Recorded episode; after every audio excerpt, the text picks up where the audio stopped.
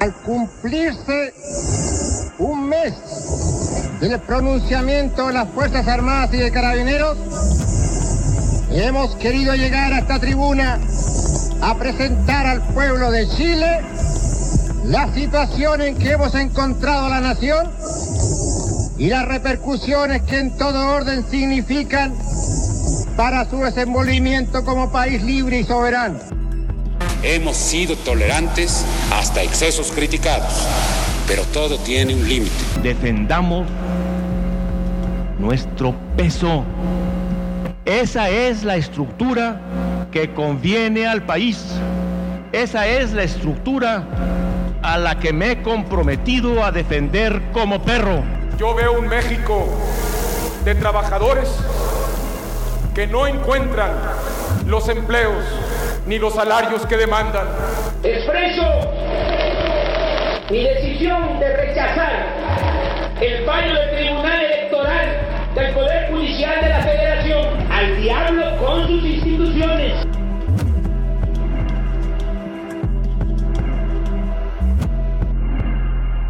Esto, esto que acabas de escuchar es el discurso, es el discurso político en acción, una cadencia de palabras, de frases organizadas, ultra dirigidas, eh, con objetivos muy claros y muy específicos, la verdad. Eh, eso, eso es lo que vamos a hablar el día de hoy. Pero bueno, antes de comenzar, siempre agradecerles a todos ustedes su permanencia, eh, su gusto también de escuchar este material, de difundirlo, porque esto está hecho de boca en boca, solamente para que se divulgue de esa manera y también de algoritmo en algoritmo, es decir, las plataformas están haciendo su chamba también, eso se agradece muchísimo por parte de, de ustedes que, que, me estén recomendando, porque aún, aún en mi ausencia, en, estas cuantas semanas, he logrado de descubrir que hay público ahí fiel o público llegando también nuevo y que escucha y escucha y también eh, lo comparte. Eh, muchísimas gracias por todo eso. Así, ahora sí, eh, darles la bienvenida. Bienvenidos todos, como siempre, a un episodio más, un capítulo nuevo. Y perfectamente podemos iniciar con toda la calma del mundo. Eh, hoy vamos a hablar de lo que titula a este episodio, de lo que es la presión atmosférica. Pero esto es realmente una analogía de una realidad de lo que es el discurso. El discurso genera atmósferas, genera realidades, genera entendimientos muy, muy específicos, eh, genera realidades muy... Eh, realidades alternas, ¿no? Que a través del discurso a veces terminamos creyendo que, que lo que acaban de decir es la realidad, pero es solamente el efecto de las palabras bien acomodadas el efecto de un estudio de la población, el efecto del estudio de las emociones de las masas, etcétera, etcétera, etcétera. Hoy vamos a hablar de eso, hoy vamos a hacer una analogía interesante de lo que es la presión atmosférica y cómo eso se puede traducir en cómo, qué es, cómo funciona, perdón, cómo funciona un discurso. Pero bueno, antes que nada vamos a definir el título de este tema, pero también en consecuencia un par de conceptos más que van ligados y y muy este que deriva de este entendimiento. Bueno, en términos generales, presión atmosférica es la fuerza que ejerce el aire, eh, pues sobre el, aire, perdón, que forma la atmósfera, una fuerza que ejerce sobre la superficie de la Tierra, es decir, lo que está a nuestro alrededor, que, que es invisible y pareciera intangible, es el aire. El aire que está generando fuerza a la superficie de la Tierra, eso es la atmósfera, esa es la presión atmosférica. Estamos dentro de una atmósfera y dentro de una presión que no sentimos o no somos conscientes de ella a paso a paso de, la vida. Pero bueno, es la presión atmosférica. Teniendo en cuenta esto, eh, es importante también entender que existe la presión acústica o la presión sonora. Esto es nada más y nada menos que el movimiento del aire provocado por, por las ondas sonoras causando una variación alterna en la presión estática, o sea, pequeñas variaciones en la presión atmosférica. Es decir, Ahorita que estoy hablando, que estoy dirigiendo un mensaje hacia todos ustedes y lo estoy grabando con este micrófono, estoy generando una variación de la presión atmosférica, estoy dirigiendo una voz que mueve el aire para que llegue el sonido hasta tus oídos, en este caso a través de varios mecanismos, pero en primera instancia moviendo el aire para generar variaciones y que viaje, viaje el sonido hacia donde tiene que llegar. Eh, consecuencia de estas variaciones, por ejemplo, eh, se crean áreas donde se concentran las partículas, en este caso partículas de sonido. En las zonas de mayor concentración se le llama tal cual y literal zonas de concentración y en las otras donde llega con menor fuerza se les denomina zonas de rarefacción.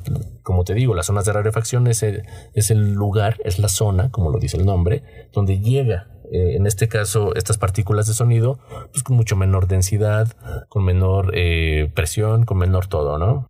Eso es lo que son las zonas de concentración y las zonas de rarefacción hasta el momento tú podrías pensar esto que tiene que ver o a mí para que me das una clase, un taller de, de, cuestiones sonoras, ¿no? De cuestiones auditivas.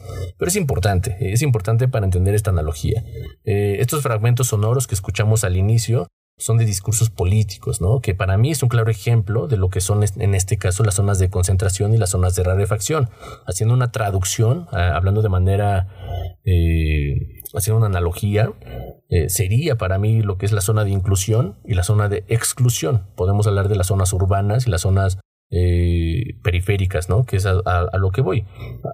haciendo también un poco más reducido el concepto, sería la zona centro y la zona periférica. La zona centro, donde están todos los servicios, toda la accesibilidad, todas las instituciones, eh, los centros comerciales, pues, los mejores lugares. Y las zonas periféricas, donde ya no se encuentra, pues, de mejor manera todo eso, ¿no? Entendiendo todo ello, eh, es, es así como funciona el discurso. El discurso siempre está motivado y muy dirigido, con fines muy específicos, con objetivos muy claros para lograr ciertas cosas. El discurso puede bien estar eh, elaborado por el interesado, en este caso quizá yo, que estoy haciendo un discurso informativo, que te estoy llevando eh, cierta información hasta tus oídos, hasta tu casa, hasta el lugar donde me escuchas. Y hay discursos como de manipulación mediática, hay discursos de enardecimiento social. Eh, lo vimos, por ejemplo, con lo que pasó en, en, Estados Unidos de Norteamérica, con el expresidente Donald Trump cuando en un discurso incita a la población eh, que tiene afinidades políticas con él y con su con lo que su movimiento representa eh, a entrar al Capitolio, ¿no? A este lugar, a este bastión democrático según eh, y logró, logró enardecer a la población, logró enardecer a las masas para generar un golpe político. En este caso fue derivado de un discurso que si bien lo niega, que si bien en el impeachment de lo que eh, se hablaba en, todavía hasta hace no mucho, eh, se siguió negando y no se, no se corrobora ni se piensa nada, ¿no?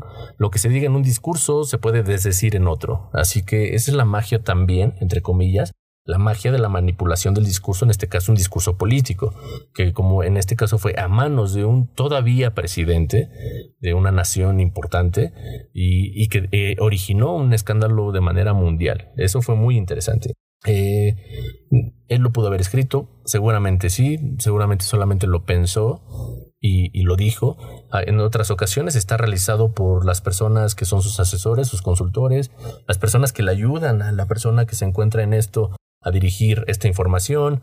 Eh, y bueno, puede estar un plagado de verdades, un discurso puede estar lleno de verdades, totalmente verdades, que es cuando, por ejemplo, ¿no? Pensemos en esto. Llega un aspirante a la gobernatura de tu estado o a tu país, lo que tú quieras, lo, el, eh, el sistema político que tengas, tú lo entenderás. Eh, llega a una localidad entendiendo ya las carencias de las personas, ya sea de seguridad, en materia de, alumbrado público, quizá en materia de baches, este, de agua potable, de lo que tú quieras, ¿no? Entiende las necesidades, bueno, las sabe, las conoce, no las entiende, las conoce conoce las necesidades, llega con un discurso eh, emocional para que las personas entiendan que lo que él está diciendo es importante, es interesante, eh, eh, ganarse su, su confianza para generar un voto, para generar una afinidad con ellos.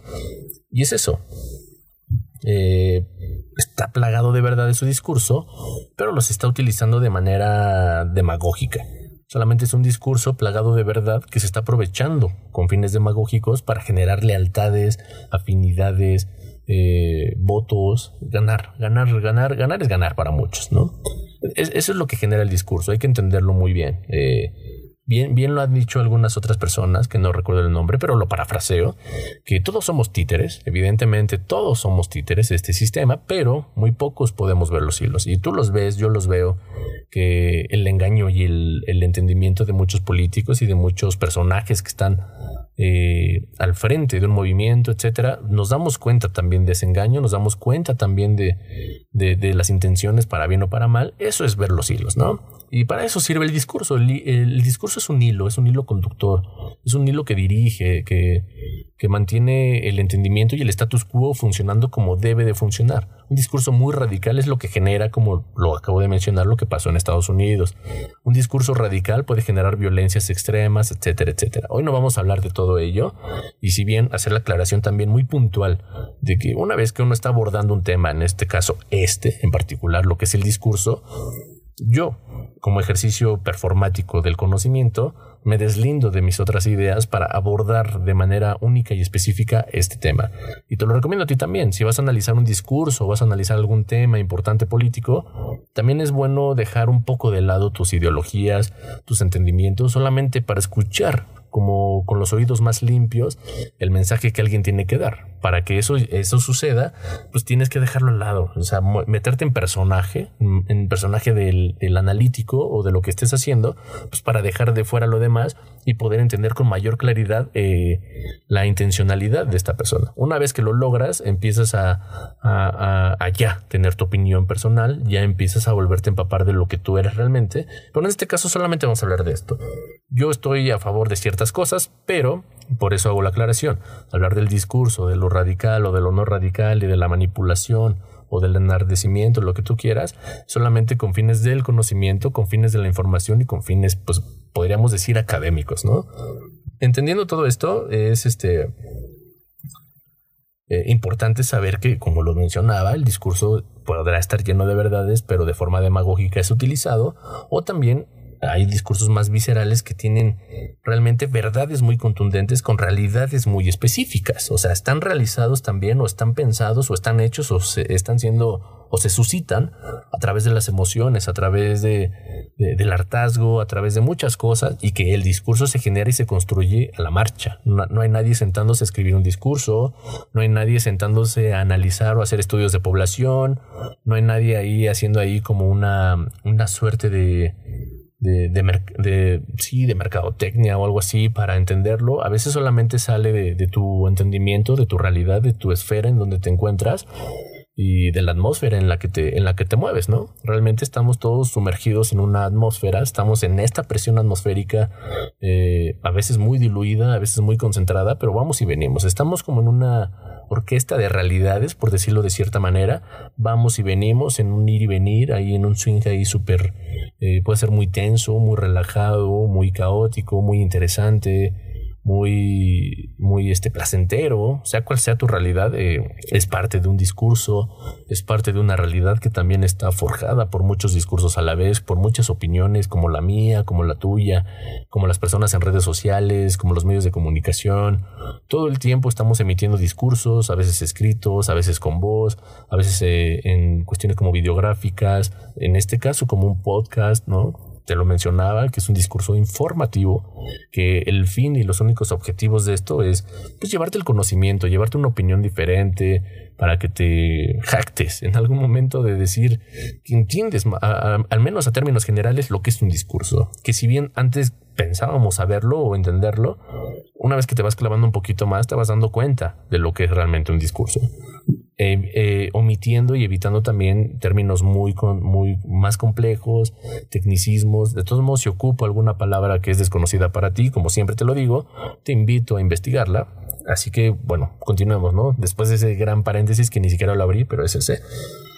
Eh, como te mencionaba, hay tipos de discursos, hay variados, hay con muchas utilidades. Eh, creo yo que todos están unidos como con el hilo conductor que te mencionaba hace, hace unos instantes. Eh, todo esto a través de, lo que es la, concentración del mensaje y también la, rarefacción del mismo. Es decir, en la zona centro de tu ciudad están los mejores lugares, como lo mencioné, y en las zonas periféricas a veces se carece hasta, hasta de, derechos básicos, ¿no? De, de, cuestiones de salud. Los hospitales están en la zona centro y en las zonas periféricas no hay hospitales, o puede que los haya, pero son exclusivos de alguien o para cierto tipo de personas, lo que sea. Pero hablando en cuestiones de servicios públicos, a veces a las orillas, que son realidades que a veces los que están, los que no estamos en esas atmósferas, en esas realidades, no vemos o no queremos ver o las ignoramos, Y, es todo eso, ¿no? Carecen de servicios públicos, no hay alumbrado público, las calles siguen todavía sin pavimentarse, se inunda muchísimo, se desbordan los ríos, realidades que, que no entendemos porque luego en nuestras casas todo funciona muy bien, siempre hay energía eléctrica, tenemos internet, agua potable, 24 horas, los 7 días de la semana, eh, tenemos tiendas a, la mano, tiendas también de conveniencia tipo eh, de cadena, eh, tenemos centros comerciales, tenemos plazas comerciales, ¿no? Tenemos centros de recreación como teatros o foros para conciertos, eh, tenemos cafeterías, tenemos bares, tenemos antros, tenemos eh, una variación también como para pues, elegir como entre museos y, cosas así, ¿no? Etcétera. Esa es la zona centro, pero en la zona, en la zona periférica no sucede eso, pero eso también es traducido a través de un discurso.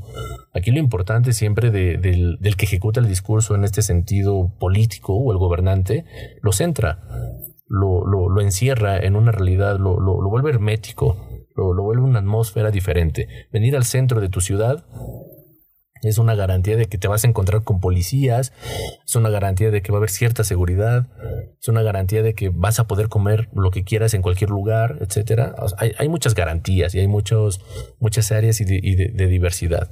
ese es el centro, es la zona de inclusión. Para mí es la zona donde todo se mueve, pero que también es la que todo ignora a la vez. Pero está la zona de rarefacción, que es esa zona que te estaba mencionando, ¿no? En el Estado de México, por ejemplo, en, mi país México, hay una capital, que es la capital de, que se llama Toluca. Si bien la capital tiene ciertas cosas, aún así tiene muchísimas carencias con la capital del país, por ejemplo. Y esa es la zona centro, esa es la zona de concentración en el país, es en donde funciona y sucede todo. Ahí está el gobierno central, ahí está el poder ejecutivo, ahí suceden las, los, mayores movimientos eh, sociales, ahí, ahí hay mejor transporte público, hay mayor diversidad. No digo que esté en mejor calidad, aunque comparado con otras ciudades, tienes la opción y la posibilidad de moverte a través de tu ciudad desde muy temprano hasta muy tarde, cosa que en mi ciudad, siendo la capital de un estado, no sucede. Hasta las 9 de la noche el servicio público de como transporte como autobús pues deja de funcionar y con mucha suerte hasta las 10, ¿no? Pero ya muy carente, con muchas inseguridades, con muchos riesgos de, de muchas cosas, ya sea asaltos y muchas otras cosas más que no vamos a mencionar. Pero es eso, ¿no? Sabemos esas realidades, esas periferias. Eh, las personas que tienen que viajar muchísimos kilómetros para dirigirse a sus escuelas, a sus trabajos y de sus trabajos a sus hogares, etcétera, eh, eh, son realidades muy complejas cuando no tienen la, la, la, fortuna de tener accesibilidad quizá a un vehículo o lo que sea. Es ahí donde te das cuenta que el discurso está muy centrado, que el discurso está muy concentrado en un lugar y que las, las zonas periféricas no tienen ninguna relevancia. A ellas, a esos lugares, a esas zonas, llega con muchísima menor fuerza, con menor densidad y eso sí es que llega el discurso.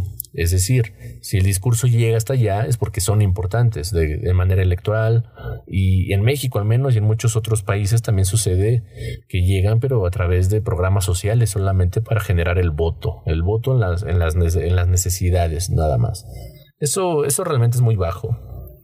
Sin embargo, entender esta funcionalidad no es precisamente malo. O sea, entender el discurso no es precisamente malo, no es negativo. O sea, eh, creo que es más útil que negativo. Ahorita que lo estoy hablando, que parece tener tintes pesimistas, quizá, del entendimiento de lo que es un discurso, pero pues bueno, yo no, yo no hice la realidad. La verdad se, está, se, se, construye a través de todos nosotros y nos damos cuenta de cómo se centran las cosas, cómo se, cómo permanecen en un solo lugar y cómo en otro lugar ni siquiera llega. Entonces, por eso, entender esto no es malo y tampoco es negativo. Creo que es todo lo contrario. Es, eh, creo que es muy útil y te dota de herramientas para entender las palabras eh, dirigidas a ti o a un sector poblacional o una población, un grupo social al que perteneces o al que no perteneces. Hay una variedad de discursos, la verdad. Eh, me parece que podríamos ahorita tener el ejemplo de muchos, muchos, muchos discursos y que podrías entender de mejor manera cuando no perteneces a ese lugar. Busca por ahí algún discurso o, de lo que te hayas enterado que va dirigido a una zona, a un grupo en específico. Entendamos, por ejemplo, discursos dirigidos, eh, por ejemplo, lo que sucedió el día de hoy, eh, vi una noticia que, que desde el Vaticano se emitió un mensaje, palabras más, palabras menos, también hace falta un poco más de literatura para saber si, si las fuentes son eh, confiables o no, pero bueno, entendiendo esto, eh, el Vaticano emite un, un, comunicado a través como de un discurso, de decir que la iglesia no puede bendecir la unión homosexual porque Dios no, eh, no bendice el pecado, ¿no? Esto es un discurso muy poderoso para quienes creen en este tipo de cuestiones. Puedes pertenecer a la comunidad LGBTTTIQ y más y realmente creer también en estas cuestiones religiosas, en estas cuestiones que para muchos es espiritualidad. Pero si tú no crees en esto, o crees muy poco, o realmente tienes muchísimas dudas de, esas creencias, estando fuera puedes analizar ese discurso, cómo lo dirige, cómo, cómo le niegan, por así decirlo, el acceso a la divinidad a un grupo de personas porque no coinciden con sus formas de pensar, con sus formas de vida, aunque sabemos todos los escándalos que suceden en el Vaticano, que suceden en las iglesias, los abusos, abusos sexuales, la pedofilia que hay. Pero hay un doble discurso, hay un discurso de fondo que siempre es como el odio a este tipo de cuestiones. ¿Por qué? No lo sabemos o queremos entender que no, es una cuestión de ideología, siempre emiten sus discursos a través de esa ideología, siempre es importante también entender que este discurso es bilateral. Bueno, a mi parecer tú entenderás desde otra manera. Eh, es bilateral ¿por qué? Porque va dirigido a las, a las, personas de esta comunidad y también va dirigido a su población, a su, población creyente. Muchas personas que están muy allegadas a la iglesia, pues estos mensajes les llegan, eh, no digo que de manera directa, pero me refiero, se enteran de este mensaje y ellos si también estaban en contra del posicionamiento a favor de la comunidad LGBT, para abreviar, este, esto, esto, esto les dota como de autoridad moral para también generar discriminación al resto. O sea, por eso digo que es bilateral. Bilateral, ¿por qué? Porque se te entiende, se entiende, perdón, y se, se le niega a alguien el acceso, entre comillas, a, una cuestión de espiritualidad, de creencia, de, sentir una bendición. Yo la verdad no le veo mucho sentido, sin ánimos de ofender, pero yo no le veo mucho sentido a recibir la bendición de algo o de alguien. Pero bueno. En otro caso también, en otro punto, en otra perspectiva, va dirigido para todos los soldaditos más autómatas que son religiosos y que profesan y divulgan este mensaje día con día, hora con hora y persona con persona. Y esto fomenta la, homofobia, la transfobia, etcétera, etcétera. Esto fomenta la exclusión, esto fomenta, en este caso, en esta atmósfera, la zona de rarefacción, que son toda la comunidad LGBT, QQ y más, y más, todo eso. O sea, toda la, toda la comunidad está siendo relegada en estos términos y está dirigiendo el mensaje a sus fieles, a sus fieles para que ellos repliquen sus valores, para que ellos repliquen sus entendimientos y es ahí donde nos damos cuenta el poder del discurso como te mencionaba, si tú no estás dentro de este, de ninguna de estas dos comunidades, ni la religiosa, ni la comunidad LGBTTIQ y más, eh, podrías entender como de mejor manera. Yo estoy deslindándome de mis ideologías previas o tratando de hacerlo en mi actitud performática de información. Es como que dejo fuera, dejo fuera muchísimas otras cosas como para poder entender un poco mejor esto que está sucediendo con el ejemplo que te doy. Si te das cuenta, eh, pues el discurso que emiten a través de un escrito, a través de la voz, me voy a informar un poco más, pudo haber sido el Papa dando un, comunicado a la prensa a través de Twitter, lo que sea, eh, para generar eso, ¿no? Pero el Papa tampoco se manda solo, el Papa solamente es el representante de toda una institución que piensa y ejecuta a través de muchas creencias y se va a emitir un comentario o una opinión con o sin el Papa, ¿no?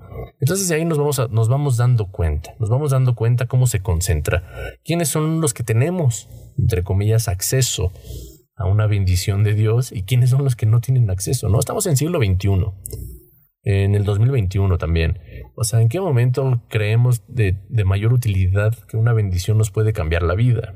Hablando en términos llanos, ¿no? Hablando en términos generales. O sea, ¿cómo la bendición de un sacerdote de una iglesia católica, apostólica y romana me puede cambiar la vida? En lo absoluto, en mi perspectiva, no. Pero sí es importante e interesante eh, entender ese discurso, entender cómo se excluye a las personas, entender cómo esto puede generar daños importantes en sí, en la psique de varias personas, entender cómo esto puede derivar en radicalizaciones, ¿no? Lo que sucedió en algunos entonces con quemar iglesias, etcétera. Eh, no se aplaude, bueno, no lo aplaudo, tampoco eh, lo niego. Bueno, la verdad sí lo aplaudo. O sea, ¿para qué nos hacemos eh, tontos en este sentido? La verdad, yo considero que si alguien te está negando algo, O sea, es como si alguien me negara acceder a Dios. O sea, creo que ese intermediario no lo necesitamos. Creo que ese intermediario debería de empezar a dejar, perdón, debería de empezar a desaparecer pero bueno, evidentemente, si no va a desaparecer, lo podemos ignorar en ese sentido. Lo que, lo que es aquí peligroso es que en ese discurso, como te, di, como te mencioné, que es bilateral, eh, en la otra población, del otro lado, la que sí tiene acceso a la bendición de Dios, la que sí tiene acceso a ir a la iglesia con todas las de la ley, ¿no? Porque no ocultan y viven ese pecado, eh, ellos van a replicar ese mensaje día con día en sus familias. Si el padre o la madre son muy allegados a esas ideologías eh, religiosas, seguramente si tú tienes la desfortuna, el infortunio de, pertenecer a una familia con esos valores tan densos, es ahí donde el mensaje se va a replicar, es ahí donde van a ejecutar las violencias, es ahí donde se te va a excluir, ¿no? A través de ese principio de inclusión y de, exclusión, a través de ese principio de concentración y de rarefacción.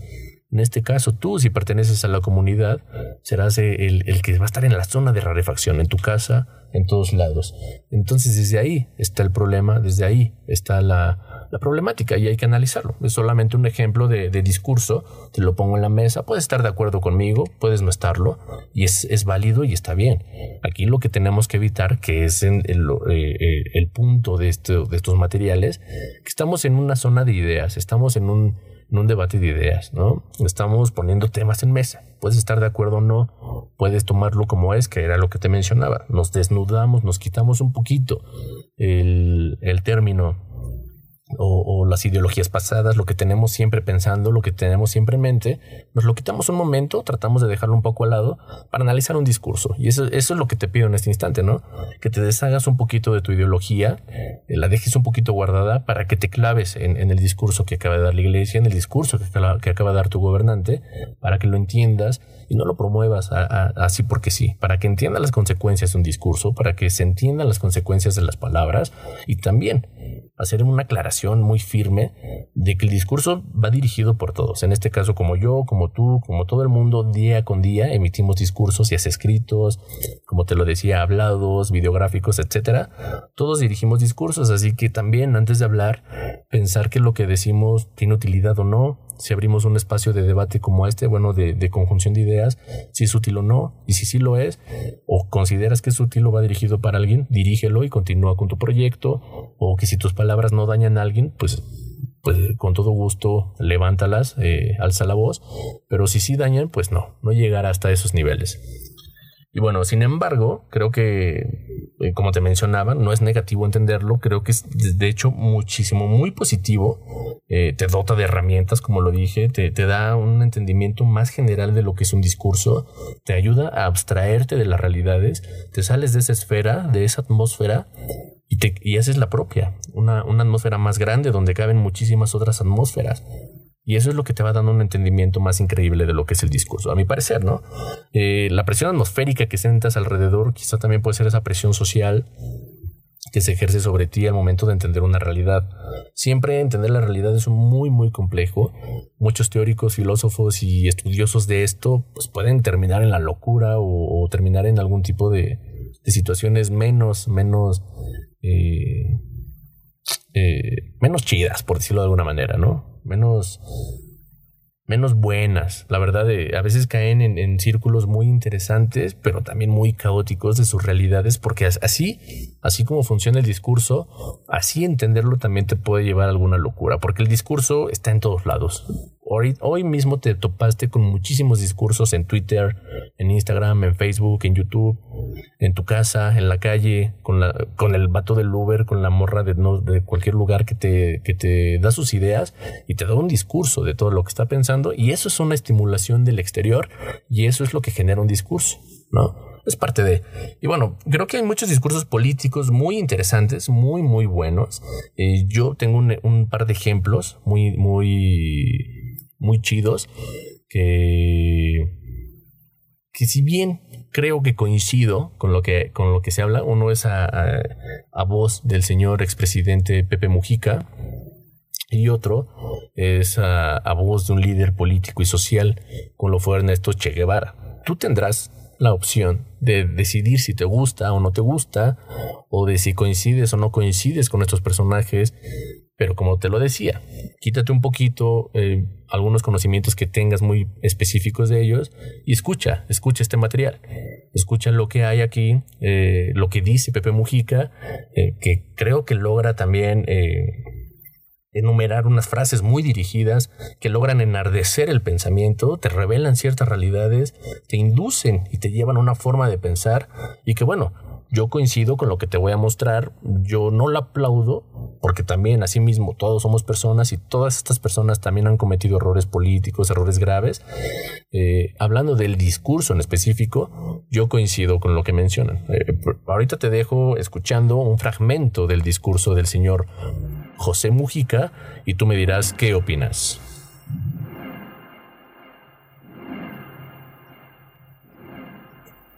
El combate a la economía sucia, al narcotráfico, a la estafa y el fraude, a la corrupción.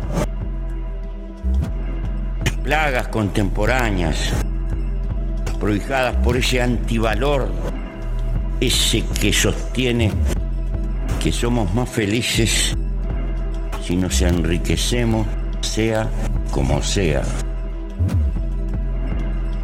Hemos sacrificado los viejos dioses inmateriales y ocupamos el templo con el dios mercado. Él nos organiza la economía, la política, los hábitos, la vida y hasta nos financian cotas y tarjetas la apariencia de felicidad. Parecería que hemos nacido solo para consumir y consumir. Y cuando no podemos, cargamos con la frustración, la pobreza y hasta la autoexclusión.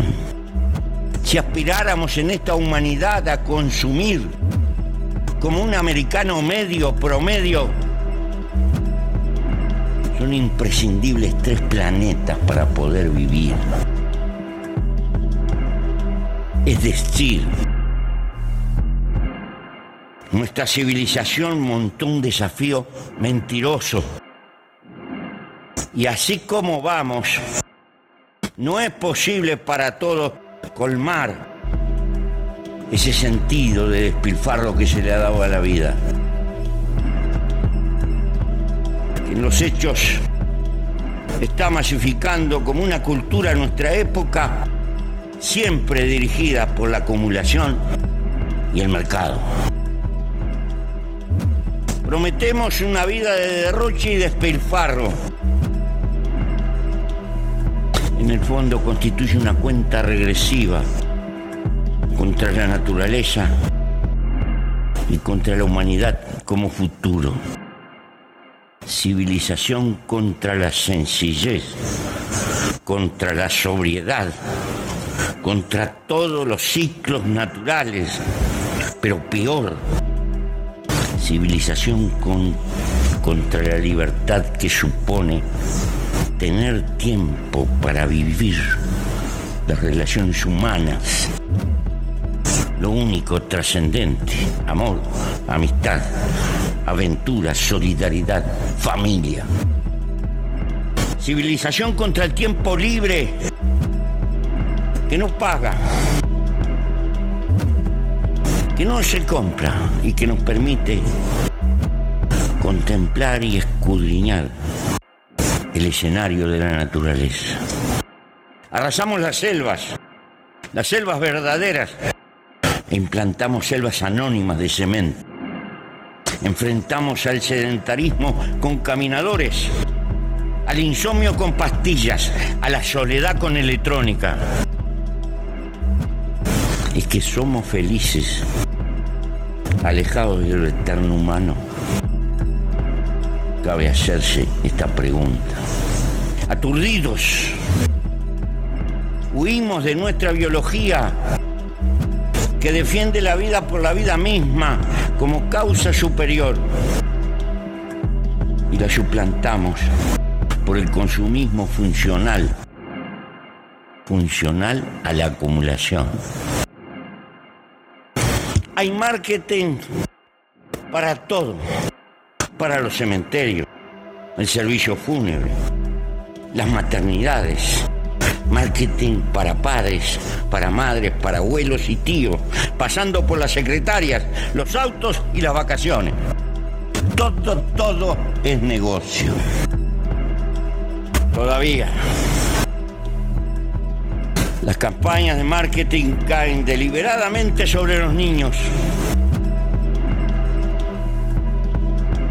y su psicología para influir sobre los mayores y tener hacia el futuro un territorio asegurado. Sobran puestas pruebas de estas tecnologías bastante abominables que a veces conducen a la frustración en más. El hombrecito, el hombrecito promedio de nuestras grandes ciudades.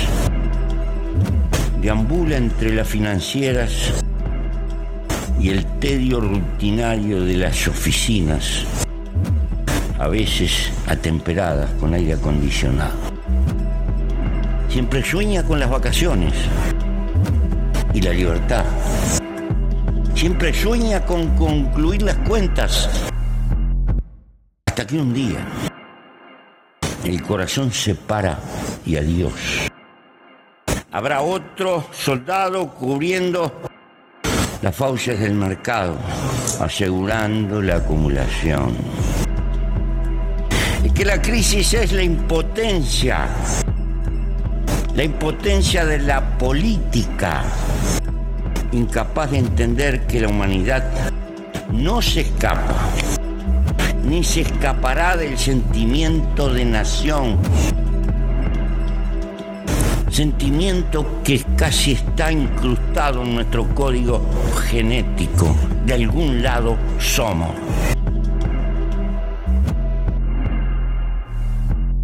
Pero hoy, hoy, es tiempo de empezar a batallar para preparar un mundo sin frontera. La economía globalizada no tiene otra conducción que el interés privado de muy pocos. Y cada Estado nacional mira su estabilidad continuista. Y hoy, la gran tarea para nuestros pueblos, en nuestra humilde manera de ver, es el todo. Como si esto fuera poco. El capitalismo productivo, francamente productivo, está medio prisionero en la caja de los grandes bancos, que en el fondo son la cúspide del poder mundial. Más claro, creemos que el mundo requiere a gritos reglas globales que respeten los logros de la ciencia que abunda pero no es la ciencia la que gobierna el mundo.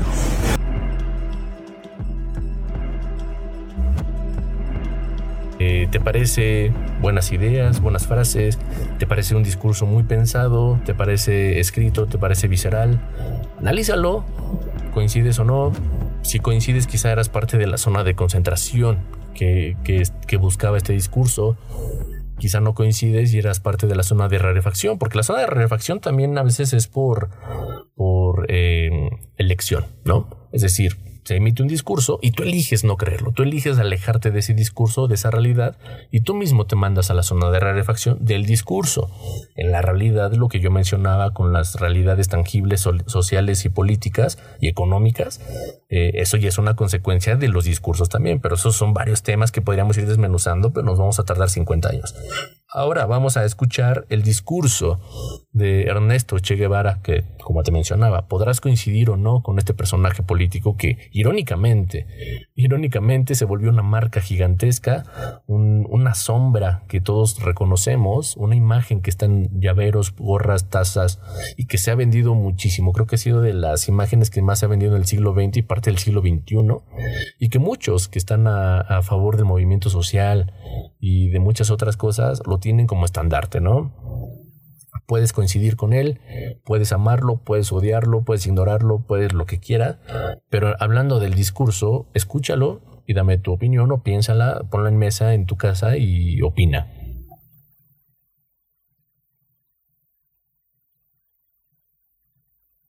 El agradable deber de saludar la incorporación de tres nuevas naciones al importante número de las que aquí discuten problemas del mundo. Saludamos, pues, en las personas de su presidente y primeros ministros, a los pueblos de Zambia, Malawi y Malta, y hacemos votos porque estos países se incorporen desde el primer momento al grupo de naciones no alineadas que luchan contra el imperialismo, el colonialismo y el neocolonialismo.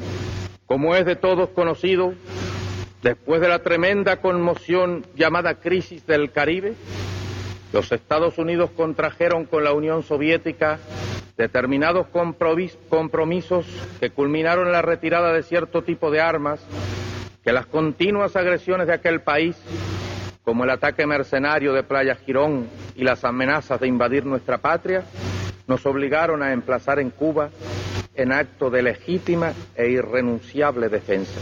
Pretendieron los norteamericanos, además, que las Naciones Unidas inspeccionaran nuestro territorio, a, los que lo que nos negamos enfáticamente, ya que Cuba no reconoce el derecho de los Estados Unidos ni de nadie en el mundo a determinar qué tipo de armas pueda tener dentro de sus fronteras.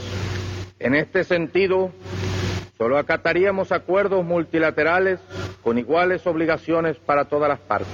Como ha dicho Fidel Castro, mientras el concepto de soberanía exista como prerrogativa de las naciones y de los pueblos independientes y como derecho de todos los pueblos, nosotros no aceptaremos la exclusión de nuestro pueblo de ese derecho.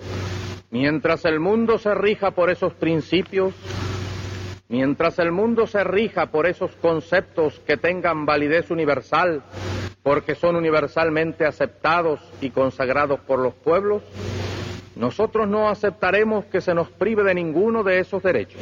Nosotros no renunciaremos a ninguno de esos derechos. El señor secretario general de las Naciones Unidas, UTAN, entendió nuestras razones.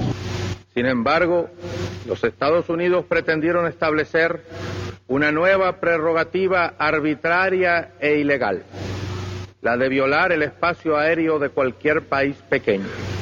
Así han estado surcando el aire de nuestra patria aviones U-2 y otros tipos de aparatos espías que con toda impunidad navegan en nuestro espacio aéreo. Hemos hecho todas las advertencias necesarias para que cesen las violaciones aéreas así como las provocaciones que los marinos yanquis hacen contra nuestras postas de vigilancia en la zona de Guantánamo. Los vuelos rasantes de aviones sobre buques nuestros o de otras nacionalidades en aguas internacionales. Los ataques piratas a barcos de distintas banderas y las infiltraciones de espías, saboteadores y armas en nuestra isla. Nosotros queremos construir el socialismo. Nos hemos declarado partidarios de los que luchan por la paz. Nos hemos declarado dentro del grupo de países no alineados, a pesar de ser marxistas-leninistas, porque los no alineados como nosotros luchan contra el imperialismo. Queremos paz. Esta disposición nueva de un continente de América está plasmada y resumida en el grito que día a día nuestras masas proclaman como expresión irrefutable de su decisión de lucha, paralizando la mano armada del invasor.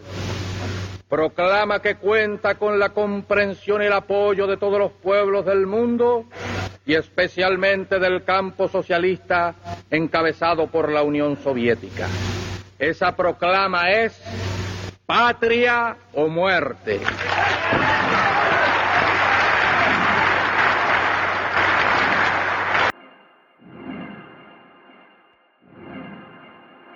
Ambos, ambos, ambos discursos que te presento el día de hoy fueron emitidos en la Organización de las Naciones Unidas, mejor conocida por sus siglas como ONU, y obviamente en diferentes temporalidades, en diferentes hechos políticos.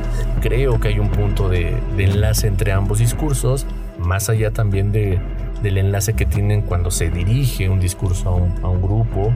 En uno se habla mucho de los jóvenes y de las realidades, en otro también se habla de las realidades, pero de las realidades bélicas, de que suceden en el mundo y de las, de las cuestiones de intervención política o eh, democrática, según. En ambos discursos se manejan unas posiciones muy claras de política, unas posiciones muy, muy este, establecidas de lo que es el pensamiento de cada uno de los dos y que también pretenden o pretendieron en su momento, cuando tuvieron la opción de tener el poder en sus manos, de dirigir el pensamiento en ese sentido. Si bien, por ejemplo, el éxito del Che Guevara fue, fuera, fue afuera de sus fronteras más que al interior. Al interior puede que lo quieran algunos, al interior puede que otros lo detesten. O sea, hay una variedad de sensaciones y sentimientos derivados de un líder como él que puede ser muy controversial. Asimismo con, con el expresidente José Mujica, que también muchos eh, le quieren. De hecho, es uno de los presidentes más queridos a, a, nivel internacional. Pero también hay muchas personas que no coinciden con él. Hay muchas personas, como en todo el mundo, podrás emitir un mensaje increíble, pero no van a estar de acuerdo contigo todo el tiempo. Así que eh, con ambos discursos yo te los dejo a, tu conclusión, a tu elección. Eh, puede que ambos no te gusten, puede que ambos te gusten, puede que de ambos hayas rescatado frases eh, importantes, realidades importantes, puede que de ambos hayas hecho un gran análisis, quitándote un poco tus panoramas previos, puede que en estos dos discursos hayas notado la zona de concentración y de rarefacción, puede que en estos dos discursos hayas notado que se ha creado una atmósfera, una realidad, y que en esa realidad sucede toda esta presión atmosférica. Yo me despido de ti, no sin antes darte las gracias nuevamente y también recordarte mi nombre. Yo soy Ángel Strong. Fui el encargado el día de hoy de, traerte esta opinión, este conocimiento y este tema de debate para que lo pongas en la mesa. Porque si bien en la mesa y en cualquier lugar se puede hablar de política y de religión y hasta de fútbol si así lo quieres, eh, los temas no son prohibidos. Siempre hay que abordarlos con respeto a las personas, al respeto al, a los escuchas, a los emisores y receptores, a, los interlocutores que tienes alrededor, siempre con mucho respeto, privilegiando el mundo de las ideas, privilegiando la conversación, y tratando de dejar afuera las cuestiones de violencias y fanatismos. Siempre desnudarse un poquito antes de esos panoramas previos que tenemos acerca de un tema y escuchar, escuchar al otro. Creo que eso es lo que hace falta en la actualidad, escucharnos y conversar. Así que yo me despido y nos vamos a escuchar muy pronto en otro episodio de este podcast que se llama Opinando, Opinando con Ángel Strong en el espacio de cositas. Recuerden siempre vibrar muy alto, pasársela muy bien y nos escuchamos muy pronto, pues hasta luego.